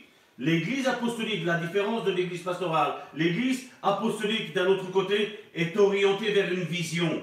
Dans une église apostolique, vos besoins sont satisfaits, mais une église apostolique veut donner une compréhension de votre appel pastoral que vous avez, de votre appel apostolique que vous avez, de votre appel de prophète que vous avez, de votre appel d'évangéliste que vous avez, de votre appel de, docteur que vous avez. L'église apostolique va vous montrer ça, va vous équiper, va vous aider à comprendre ça. Le but de l'Église apostolique est que chaque croyant soit formé, équipé et qu'il avance vers sa destinée dans le Seigneur. Regardez ce qu'il est mis dans Matthieu chapitre 25 à partir du verset 13 jusqu'au verset 30. Veillez donc, puisque vous ne savez ni l'heure, ni le jour, ni l'heure. Il en sera comme d'un homme qui partant pour un voyage appela ses serviteurs, il leur remit ses biens. Il donna cinq talents à l'un, deux à l'autre, et un, et un au troisième. à chacun selon sa capacité. Et il partit. Aussitôt, celui qui avait reçu les cinq talents s'en alla. Il les fit valoir. Il en gagna cinq autres talents. J'ouvre une parenthèse, c'est bizarre, bizarre qu'on parle de cinq talents. Comme nous, nous parlons que l'Église est fondée sur cinq ministères. Celui qui a reçu les cinq talents s'en alla. Il les fit valoir, il en gagna cinq autres talents. De même, celui qui en avait deux en gagna deux autres. Celui qui en avait reçu qu'un en allant faire un creux dans la terre et cacha l'argent de son maître. Longtemps après, le maître de ses serviteurs revint. Il leur fit rendre compte. Et Dieu fera rendre compte à tout un chacun du ministère qu'il a eu, des dons qu'il a eu. Qu'est-ce que tu en as fait? Celui qui a reçu les cinq talents s'approcha et apporta cinq autres talents. Et il dit Seigneur, tu m'as remis cinq talents, voici j'en ai gagné cinq autres. Son maître lui dit, c'est bon, c'est bien, bon et fidèle serviteur. Tu as été fidèle en peu de choses, je te confierai beaucoup. Entre dans la joie de ton maître. Celui qui avait reçu les deux talents s'approcha aussi et il dit, Seigneur, tu m'as remis deux talents, voici j'en ai, gagné deux autres. Son maître lui dit, c'est bien, bon et fidèle serviteur. Tu as été fidèle en peu de choses, je te confierai beaucoup. Entre dans la joie de ton maître. Celui qui n'avait reçu qu'un talent s'approcha ensuite et dit Seigneur, je savais que tu es un homme dur, qui moissonne où tu n'as pas semé, et qui amasse où tu n'as pas vanné. J'ai eu peur, et je suis allé cacher ton talent dans la terre. Voici, je prends, ce qui est à toi. Son maître lui dit Serviteur méchant et paresseux, tu savais que je ne moissonne pas où je n'ai pas semé, et que j'amasse où je n'ai pas vanné. Il te fallait donc remettre mon argent au banquier, et à mon retour, j'aurais retiré ce qui est à moi, avec un intérêt. Et Jésus dit dans cette parabole, ôtez-lui donc le talent, et donnez-le à celui qui en a dix. Car on donnera à celui qui a, et il sera dans l'abondance. Mais à celui qui n'a pas, on ôtera même ce qu'il a. Et le serviteur inutile, jette-le dans les ténèbres du dehors, où il y a des pleurs et des grincements dedans. Mon frère, ma soeur, à quoi Dieu t'appelle? Que fais-tu avec le talent que Dieu t'a donné? Nous voyons quelle est la fin. C'est quelqu'un qui parlait avec le Seigneur. C'est quelqu'un qui connaissait le Seigneur. C'est quelqu'un qui avait reçu du Seigneur. Mais Dieu, Dieu, Jésus, le Saint-Esprit qui vous voulez, n'est pas quelqu'un de sentimentaliste. S'il te donne, il attend quelque chose de ta part. Qu'attends-tu, mon frère, ma soeur Mon deuxième point est le rôle des membres de l'Église. L'Église pastorale suppose que les membres de l'Église sont des laïcs. Ce sont des chrétiens amateurs. Le ministère n'est pas leur travail. Il est acceptable que les laïcs, assument un ministère de bas niveau, nettoyer les WC, ranger les chaises, nettoyer le pupitre, faire les fenêtres, s'occuper de la décoration, s'occuper d'acheter les fleurs, d'embellir l'église. Ce sont de bonnes choses. Mais est-ce que Dieu t'appelle qu'à ça? Je doute. Je doute sincèrement. Mais si un laïc exerce trop bien un ministère, qu'est-ce que le pasteur va faire? Ben, Il va le conseiller maintenant d'aller dans une école biblique et à devenir pasteur ailleurs, pas là, ailleurs, pour ne pas faire de l'ombre à celui qui est déjà mis en place. Un jour, un pasteur m'a dit que deux coqs ne peuvent pas régner dans un poulailler. Les deux coqs, c'était avoir deux pasteurs, et le poulailler, c'était l'église. Deux coqs ne peuvent pas régner dans une église. C'est malheureux d'avoir cette vision biblique-là. L'Église apostolique considère que tous les chrétiens, je répète, l'Église apostolique considère que tous les chrétiens comme exerçant un ministère. Et c'est pour ça que je le dis bien souvent, les personnes qui rentrent dans l'Église de Bon Samaritain, je sais que Dieu me les a mis là pour les former, pour les enseigner. Peut-être un temps de guérison, et puis un temps de formation, et puis un temps de rentrer au front. Chaque croyant doit être équipé pour exercer son ministère. Si les membres de l'Église ne sont pas efficaces dans leur ministère, ce sont les cinq ministères qui sont établis dans l'Église qui ont échoué. Et ce n'est pas rien qu'un pasteur. 1 Corinthiens chapitre 1 verset 7. De sorte qu'il ne vous manque aucun don dans l'attente où vous êtes de la manifestation de notre Seigneur Jésus-Christ. Jésus même venant sur cette terre, qu'est-ce qu'il a fait? Dans Luc chapitre 10, verset 17. Les 70 revinrent avec joie, disant, Seigneur, les démons nous sont soumis en ton nom. Pourquoi Jésus n'a pas, pas été lui-même au devant de ça? Jésus nous a conseillé de prier pour qu'il y ait des ouvriers dans sa moisson. Et malheureusement aujourd'hui, quand on prie ça dans l'église, ça fait beau de prier. Seigneur, envoie, envoie des ouvriers dans ton église. Et puis quand un ouvrier se lève, on lui coupe les jambes. On le rend boiteux. On lui coupe un bras, on lui coupe la tête. Parce qu'ils ont peur de perdre leur autorité. Mais dans une église apostolique, ce n'est pas comme ça. On voit que Jésus a délégué Jésus avait déjà choisi ses, douze apôtres, ses douze disciples, ils étaient disciples à ce moment-là. Et Jésus revient et il en reprend encore 70 autres. Jésus avait une vision claire. Il ne voulait pas que toute la gloriole lui revienne qu'à lui. Il voulait montrer au peuple que tous ceux qui le suivraient seraient capables de faire les choses que lui ferait. Et Jésus a même ajouté que nous en ferions de plus grandes. Le troisième point, c'est le rôle des dirigeants. Dans l'église pastorale, le rôle de pasteur est de prendre soin des saints. Il ne veut pas équiper les saints pour le ministère. Comme je dis, quand il y a quelqu'un qui sent qu'il y a quelque chose, s'il le permet de, sortir jusqu'à là, ben il va l'envoyer dans une école biblique, mais il ne le formera pas lui-même. Il veut que les saints viennent à lui pour le ministère, mais rarement ils rentrent dans leur ministère. Regardez aujourd'hui comment, comment, comment une personne rentre dans le ministère. Soit c'est le fils du pasteur, soit c'est l'oncle, le, l'oncle ou le, neveu, ou le beau-frère. Voilà, voilà, on prend, dans, ça reste dans le cercle familial. Mais Dieu veut que chaque personne, qui soit de ta famille ou qui ne soit pas de sa famille, rentre dans son ministère. Et chacun d'entre vous qui écoutez aujourd'hui le son de ma voix, c'est pas le son de ma voix que vous entendez, vous, vous, vous entendez, c'est le son de la voix du Saint-Esprit que vous dit que vous avez un ministère et que vous devez vous atteler à rentrer dans ce ministère, mon frère, ma soeur. Tu ne dois pas rester assis, tu ne dois pas rester là à ne rien faire, à attendre et à subir, mon frère, ma soeur. Il est temps de, de travailler parce que les jours sont mauvais. Le Seigneur revient et Dieu nous demandera à chacun compte de ce que nous avons fait, mes frères, ma soeur. Et on voit que les, les gens dans une église pastorale sont dépendants du pasteur. Beaucoup de chrétiens ont appris à dépendre de leur pasteur pour leur vie spirituelle. Combien de fois je suis contacté par des frères et des sœurs qui veulent qu'on discute d'un argument et qui après à la fin me disent Mais vous n'avez pas fait une étude sur ça? Dieu veut parler avec eux pour leur enseigner, leur faire faire une étude à eux et eux viennent la la facilité. Tu n'as pas une étude pour moi, pasteur, sur ça? Mais Dieu veut que tu aies ta relation avec Dieu, mon frère, ma soeur. Et oui, si tu n'es pas sûr, voilà, il y a, au sein du Bon Samaritain, il y a cinq ministères qui sont établis là. Et tu vas demander conseil. Si tu ne te trompes pas, si c'est bien la voix de Dieu que tu as entendu, c'est la formation. C'est la soumission les uns aux autres.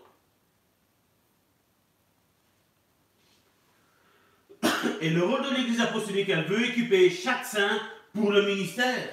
Dans l'Église apostolique, la marque d'un dirigeant qui réussit est qu'il s'occupe d'une Église remplie de saints qui connaissent les voies de Dieu et font l'œuvre de Dieu. Là, on peut dire que l'Église a réussi.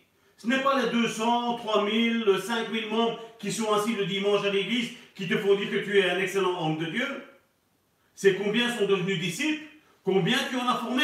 Si maintenant ils ne veulent pas être formés, c'est leur problème. Mais toi, tu te soumets à vouloir former les personnes.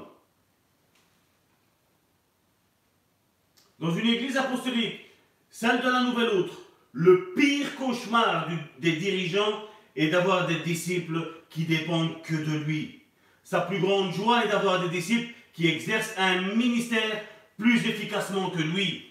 Mon souhait le plus grand est lequel? Et que ce que j'ai reçu, je l'enseigne à tous ceux qui veulent écouter. Mais qu'après, ces personnes qui ont entendu ce, que je suis en train d'étudier, eux aillent plus loin que moi. C'est ça le but. Parce que moi aussi, j'aurais besoin d'apprendre après d'eux. Mais aujourd'hui, on voit cette autorité ministérielle de, de, de, pasteur comme le summum. On peut pas, on n'arrivera jamais à être plus grand que lui. Si, parce que ça a été le but de Jésus. Vous allez faire des choses plus grande que moi, Jésus a dit.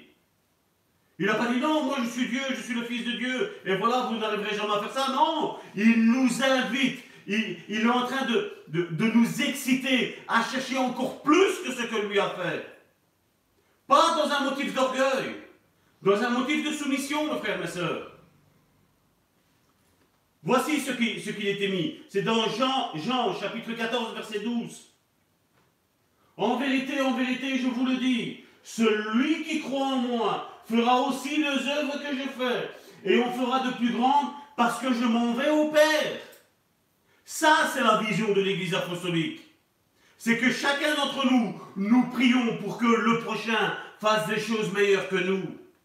Mais dans une église pastorale, c'est quoi? Ne me surpasse pas. Parce que si tu me dépasses, ça va aller mal. C'est pas ça que Dieu veut. Nous l'avons vu ce que Jésus a dit.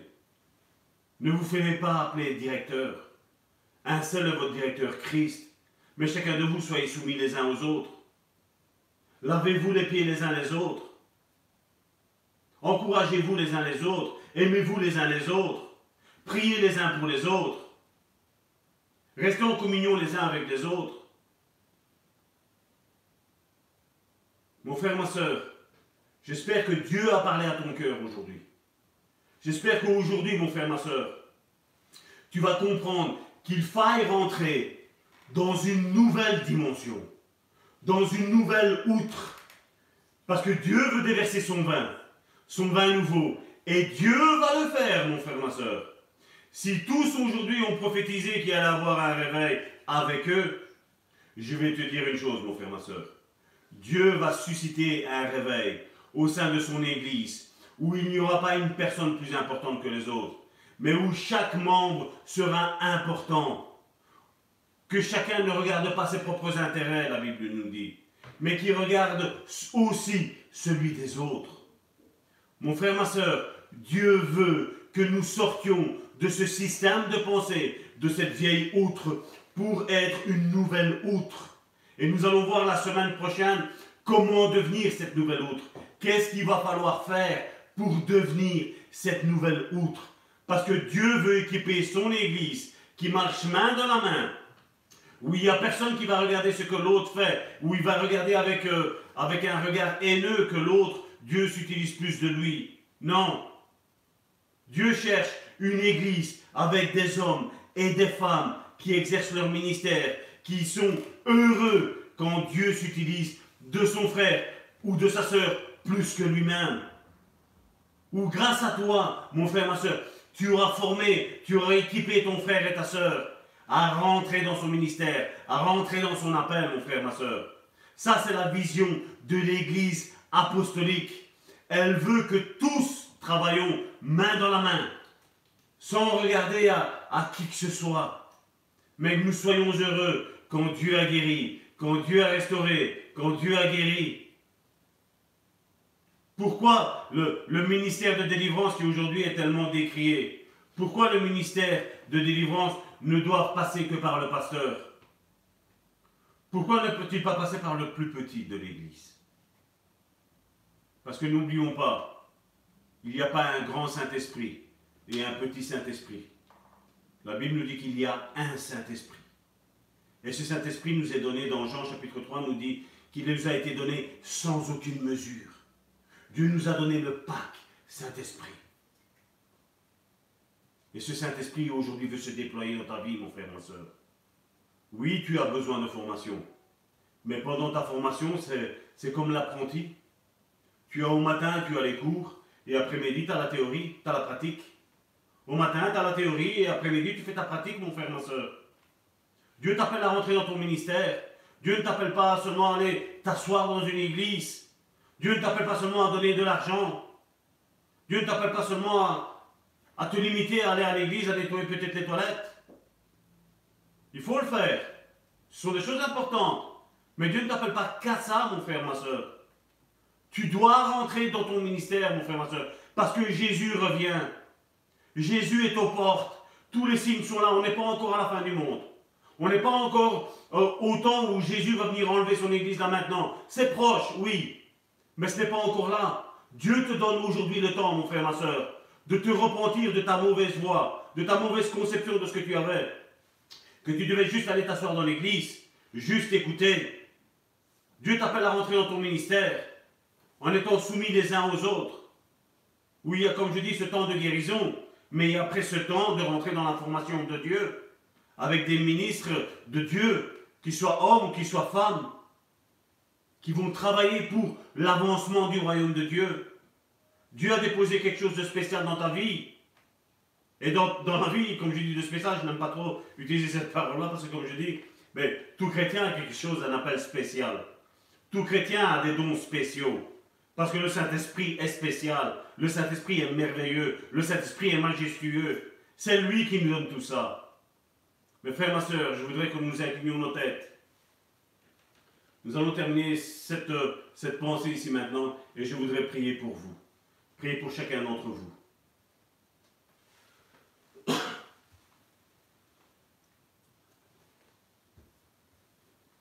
Père, je te prie pour mes frères et mes sœurs, Seigneur, qui ont entendu aujourd'hui, Seigneur, le son de ma voix, Seigneur. Seigneur, que tous, Seigneur, aujourd'hui comprennent, Seigneur, qu'ils ne sont pas, Seigneur, euh, créé, Seigneur, juste pour rentrer dans une église et s'asseoir et écouter et avoir une étude de plus, avoir une connaissance, Seigneur, de plus. Père, tu parles au cœur de tes enfants, Seigneur. Ces temps de confinement, Seigneur, pour moi sont des temps bénéfiques. Tu connais, Seigneur, la valeur, Seigneur, de tous ceux qui sont en train d'écouter, Seigneur. Nous sommes tous, Seigneur, à travers le monde, Seigneur, en communion au même instant, Seigneur. Seigneur, je te prie, Seigneur, de souffler, Seigneur, sur eux. Cette flamme, Seigneur, qui était mise en veille, Seigneur, s'active, Seigneur. Qu'ils comprennent, Seigneur, leur appel. Qu'ils comprennent, Seigneur, leur ministère. Les dons que tu as mis en eux, Seigneur et qu'ils décident de marcher, Seigneur, avec toi, Seigneur. Que dans un premier temps, Seigneur, ils se soumettent, Seigneur, aux autorités, Seigneur, que Dieu a déposées, Seigneur, dans leur église apostolique et non plus pastorale, Seigneur. Qu'ils comprennent, Seigneur, ce pourquoi ils sont appelés, Seigneur. Que, Seigneur, que les cinq ministères qui sont dans l'église, Seigneur, fassent leur travail, Seigneur. Comme nous l'avons dit la semaine dernière, que l'évangéliste sorte, va chercher les âmes, les apportent au sein de l'Église, au sein du, pasteur. Et qu'après que, le pasteur, qu'il est soigné, ils le remettent pardon, au prophète qui va parler pour sa vie, qui va lui confirmer ce qu'il a reçu de la part de Dieu. Et qu'après ce prophète le remette dans les mains du docteur. Le docteur qui va lui enseigner comment fonctionne l'Église, comment fonctionne son ministère, comment fonctionnent les dons. Et qu'après, le, docteur, quand il l'aura enseigné, le remette dans les mains de l'apôtre, qui, qui va lui expliquer comment exercer son ministère maintenant, non plus d'une manière théorique, mais d'une manière pratique. Seigneur, tu es en train de lever cette génération, Seigneur. Ces derniers temps qui nous restent, Seigneur, à ce que chacun d'entre nous, Seigneur, nous rentions, Seigneur, en possession, Seigneur, de notre héritage. Tous tes enfants sont appelés à avoir un grand ministère, à avoir de grands dons, Seigneur. Je te prie de déverser là maintenant, sur la vie de mes frères et de mes sœurs, cet appel. Confirmer leur appel, Seigneur. Père, je te dis merci, Seigneur. Parce que je sais, Seigneur, que tu es en train de relever, Seigneur, plusieurs, Seigneur. Vous êtes là en train de nous regarder. Vous êtes un couple et Dieu vous a parlé dans votre vie. Vous saviez ce que, ce que Dieu voulait faire. Vous vous êtes mis sous la coupe de quelqu'un et ce quelqu'un vous a brisé les ailes. Vous êtes comme un oiseau qui est là atterré à terre. Vous ne savez plus quoi faire. Ce pasteur tantôt prend soin de vous, mais tantôt vous brise les ailes de nouveau. Vous casse les pattes tantôt. Dieu vous appelle à quitter. Dieu vous appelle à quitter cet homme avant qu'il ne soit trop tard. Parce que Dieu vous appelle, vous êtes un couple. Dieu vous appelle à rentrer dans une église apostolique qui va vous apprendre, qui va vous soigner tout d'abord, qui va vous apprendre comment fonctionne votre ministère, à vous et à votre épouse, afin que Dieu vous élève, afin que, Dieu vous montre que tout ce que vous avez fait jusqu'à aujourd'hui n'a été que l'œuvre d'un homme, mais que l'appel qui vous a mis était un appel divin, mon frère, ma soeur. Je parle à une sœur qui, qui a une forte onction prophétique. Chaque fois que tu as parlé, à chaque fois, tu as fait plusieurs églises. Les hommes de Dieu t'ont dit que non, ça venait de ta chair, ça venait du diable. Et Dieu veut te confirmer que ça venait de Dieu. Dieu veut te confirmer, ma soeur, que Dieu t'avait appelé à exercer ce ministère. Et Dieu t'appelle là maintenant à être en contact avec des personnes qui ont cette vision des cinq ministères. Tu vas être rétabli dans ton ministère. Tu as même peur de prophétiser maintenant. Parce que tu as peur que ce soit le diable qui parle à travers ta bouche. Et je suis là pour te dire, ma soeur, que c'est Dieu qui parle à travers ta bouche. Vous êtes un couple qui avait des tensions terribles dans votre, dans votre, dans votre ministère, tous les deux, avec vos enfants. Dieu vous appelle à vous unir. Dieu vous appelle à rester ensemble. Dieu vous appelle à exercer votre ministère. Parce que Jésus revient. Et il va vous redemander des comptes. Vous êtes en plein dans la vision de Dieu. Mais si vous ne faites pas ce qu'il vous dit, vous risquez de, faire tout chuter, tout faire tomber à l'eau. Dieu vous appelle à un ministère pastoral. Les événements de la vie vous ont refroidi. Mais Dieu vous appelle à revenir à lui. Dieu vous appelle à revenir à lui. À rechercher sa face. À réétudier la parole. Dieu vous appelle à avoir une communion avec Dieu. Au nom de Jésus. Amen.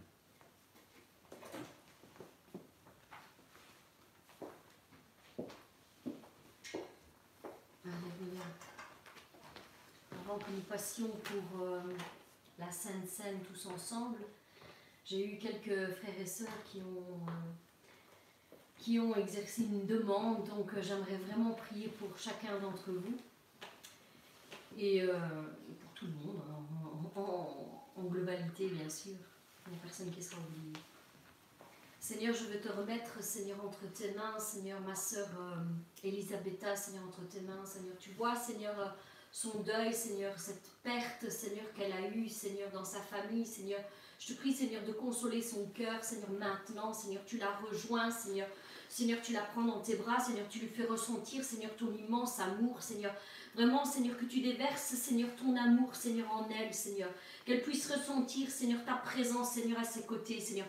Soulage son cœur, Seigneur. Soulage cette souffrance, Seigneur. Ce détachement, Seigneur, de la chair, Seigneur. Sois à ses côtés, Seigneur, maintenant, Seigneur. Au nom de Jésus-Christ, Seigneur, je te demande, Seigneur, relève-la, Seigneur, fortifie-la, restaure-la, Seigneur. Elle a besoin de toi, Seigneur. Tu vois que chaque jour, chaque heure, à chaque instant, Seigneur, elle élève, Seigneur, prières, Seigneur, à toi, Seigneur, c'est de toi, Seigneur, qu'elle attend, Seigneur, une consolation, Seigneur, mon Dieu. Seigneur, rejoins ma sœur, Seigneur, en ce moment, Seigneur, et bénis-la, Seigneur, puissamment, Seigneur.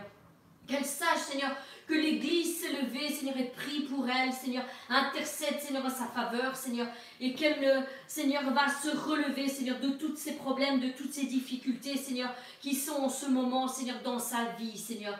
Seigneur, merci, Seigneur, parce que tu travailles sur elle, Seigneur. elle n'est pas oubliée, Seigneur, devant ta face, Seigneur. Tu as, Seigneur, ton regard posé sur elle, Seigneur mon Dieu. Seigneur, je veux aussi, Seigneur, te prier pour Wivine, Seigneur.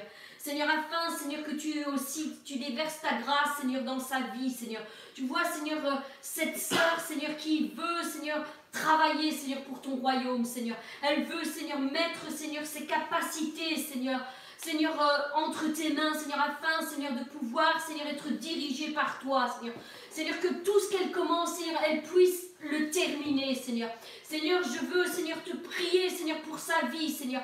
Que l'esprit de mort, Seigneur, qui fait échouer, Seigneur, toute chose, Seigneur, dans sa vie, Seigneur, soit détruit au nom puissant de Jésus-Christ, Seigneur. Qu'il n'ait plus aucune part, Seigneur, dans sa vie, Seigneur. J'appelle la vie, Seigneur, sur, euh, sur ma sœur, Seigneur, Wivine, Seigneur. J'appelle la vie, Seigneur. J'appelle, Seigneur, les choses qui ne sont pas, Seigneur, comme si elles étaient déjà, Seigneur. Seigneur, je, tu, tu déverses, Seigneur, ton onction, Seigneur, sur elle, Seigneur.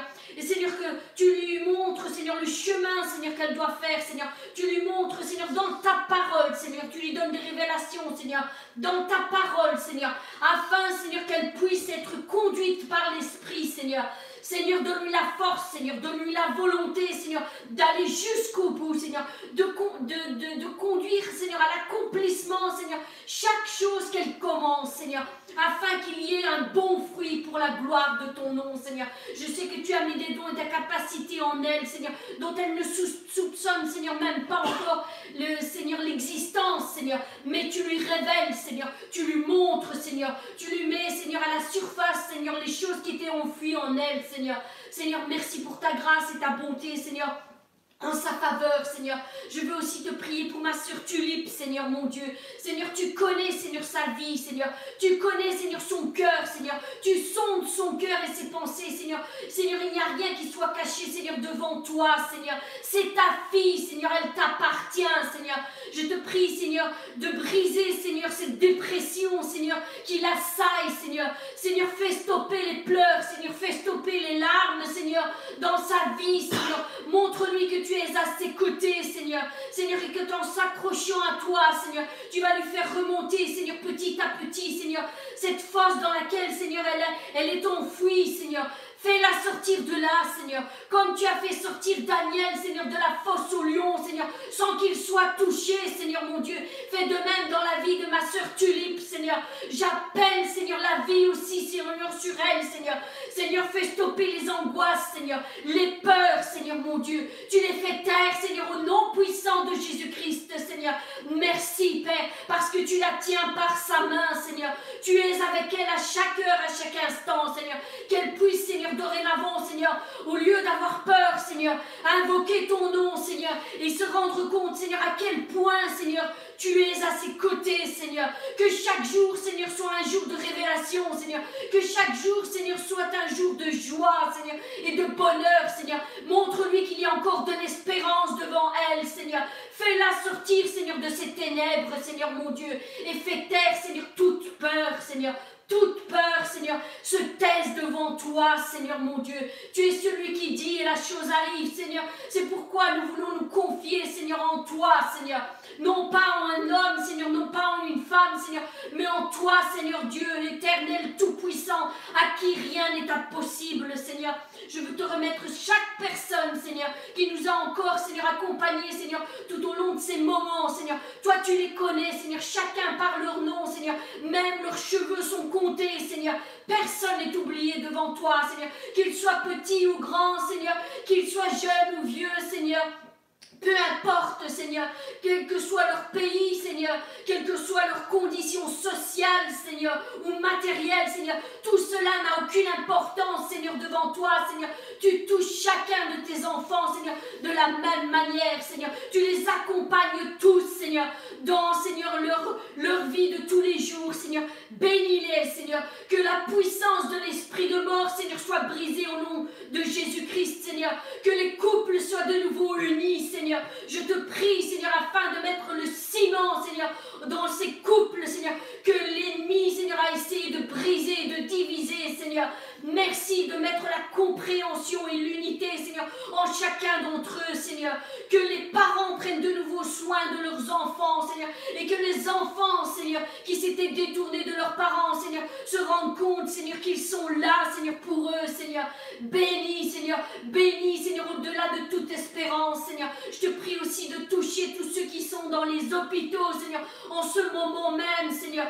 Bénis-les puissamment, Seigneur. Relève-les, Seigneur mon Dieu, et fais-les échapper de la fosse, Seigneur.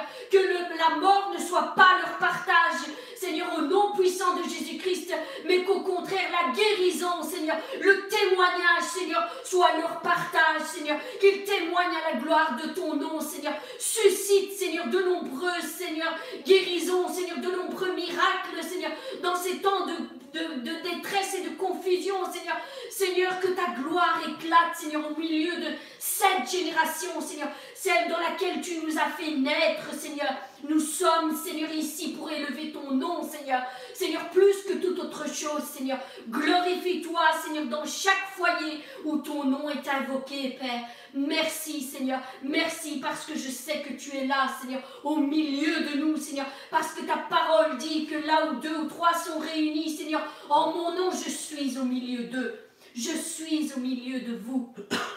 Mes bien-aimés, ne, vous laissez pas envahir par la peur, par l'angoisse. Ne vous laissez pas intimider par vos peurs et vos angoisses. Sachez que l'Éternel est avec vous, que l'Éternel est avec vous et qu'il vous accompagne en tout temps et à toute heure. Je vous bénis au nom puissant de Jésus-Christ. Amen. Alléluia. Voilà mes bien-aimés, donc vous êtes chez vous, nous sommes chez nous, donc tous confinés. Nous allons prendre, euh, pour comprendre un petit peu ce que je disais la semaine dernière, euh, comme je dis, euh, des fois on a même nos, paroles, je veux dire, quand on se réunit pour le repas du Seigneur, nous l'appelons Sainte Sainte. Mais regardez, je voudrais vous montrer un petit peu l'exemple de, de, cette, pensée. Où Dieu, je vais dire, donc nous allons prendre notre repas, donc j'espère que vous avez tous devant vous euh, du pain, du vin. Donc euh, si vous ne pouvez pas du vin, ben, vous pouvez prendre du jus de raisin, vous prenez autre chose, vous prenez par la fois comme si c'est du vin. Si vous n'avez pas de pain, ben, vous pouvez prendre un cracker ou un biscuit, ce que, ce que vous voulez. Comme je dis, c'est l'acte que, qui est important, ce n'est pas les éléments. Le premier jour, donc c'est dans Matthieu chapitre 26 à partir du verset 17.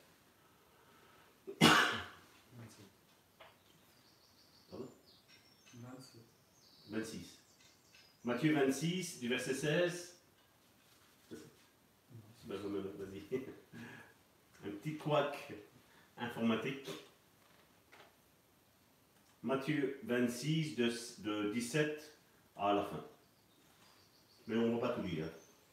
C'est pour vous montrer un petit peu le contexte dans lequel Jésus a instauré le repas du Seigneur. Matthieu chapitre 26 à partir du verset 17. Le premier jour des pains sans levain, les disciples s'adressèrent à Jésus pour lui dire Où veux-tu que nous te préparions le repas de la Pâque? Il lui répondit, allez à la ville, chez un tel, et vous lui direz, le maître dit, mon temps est proche, je ferai de chez toi la Pâque avec mes disciples. Et les disciples firent ce que Jésus leur avait ordonné, et ils préparèrent la Pâque. Le soir étant venu, il se mit à table avec les douze. La pensée que je voudrais vous transmettre est ce n'était pas que dans une église. La Bible nous dit verset 20, le soir étant venu, il se mit à table avec les douze. Pendant qu'il mangeait, il dit, je vous le dis en vérité, l'un de vous me livrera. Ils furent profondément attristés, et chacun se mit à lui dire, est-ce moi, Seigneur? Il répondit, celui qui a mis avec moi la main dans le plat, c'est celui qui me livrera. Le Fils de l'homme s'en va selon ce qui est écrit de lui. Mais malheur à l'homme par qui le Fils de l'homme est livré. Mieux vaudrait pour cet homme qu'il ne fût pas né. Judas qui le livrait prit la parole et dit, Est-ce moi, Rabbi?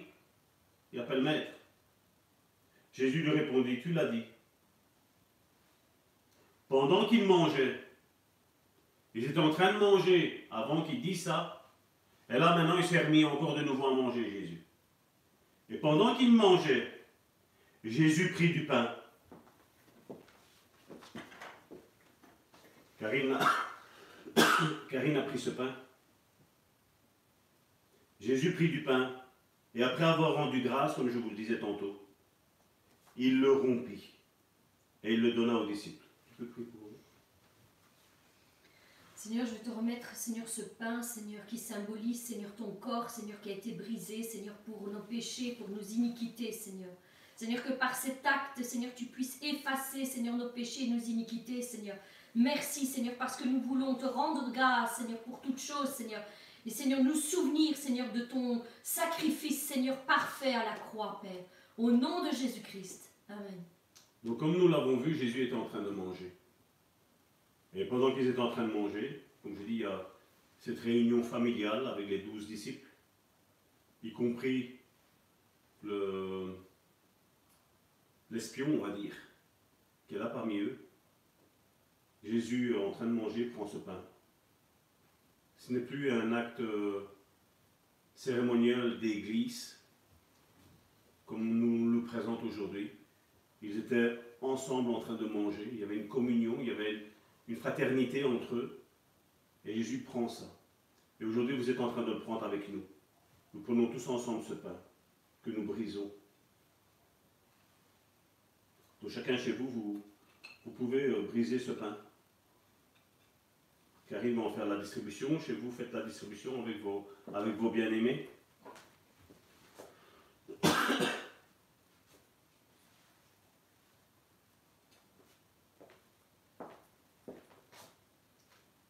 Et donc il leur dit, voici, prenez et mangez, ceci est mon corps.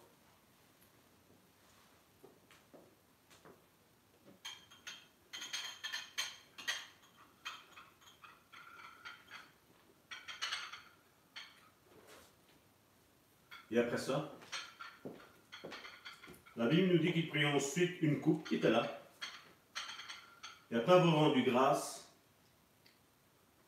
Seigneur, je veux te remettre, Seigneur, ce vin, Seigneur, qui symbolise, Seigneur, ton sang qui a été versé à la croix, Seigneur, pour la guérison, Seigneur, de toutes nos maladies, Seigneur, de toutes nos infirmités, Seigneur. Te remettons, Seigneur, ces choses, Seigneur, entre tes mains, Seigneur, parce que nous voulons nous remémorer, Seigneur, Seigneur, ton sacrifice, Seigneur, et le prix que tu as payé, Seigneur, pour notre guérison, Seigneur. Seigneur, tu as payé le prix et ton sang n'a pas été versé en vain, Seigneur. C'est pourquoi nous te disons merci, Seigneur. Par cet acte, nous te rendons grâce, Seigneur, et te disons que nous acceptons, Seigneur, ce sacrifice parfait que tu as fait pour notre guérison. Au nom de Jésus. Donc il prit ensuite une coupe, et après avoir rendu grâce, mon Karine a fait, il la leur donna, et il dit, Buvez-en tous, car ceci est mon sang, le sang de l'alliance qui est répandu pour plusieurs, pour la rémission des péchés. Et Jésus dit, je vous le dis, je ne bois plus désormais de ce fruit de la vigne, jusqu'au jour où j'en boirai de nouveau avec vous dans le royaume de mon Père. Après avoir chanté des cantiques, il se rendit à la montagne des Oliviers. Voici le sang de notre Seigneur Jésus.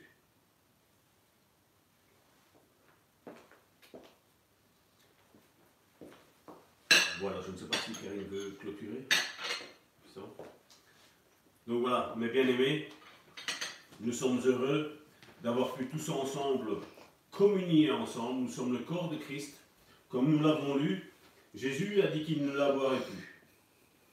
Maintenant, il nous attend, afin que nous puissions faire cette fête, que nous puissions, comme il a fait là, manger ensemble, préparer une pâte quelque part, manger ensemble, et puis à un moment donné, Jésus va de nouveau faire cet acte solennel que nous faisons, qu'il nous a donné de, de, le faire. Il a dit chaque fois que nous le faisons, nous annonçons la mort et la résurrection de notre Seigneur Jésus. Et donc c'est ce que nous avons annoncé aujourd'hui. Je vous bénis, passez une excellente semaine dans les mains de notre Dieu.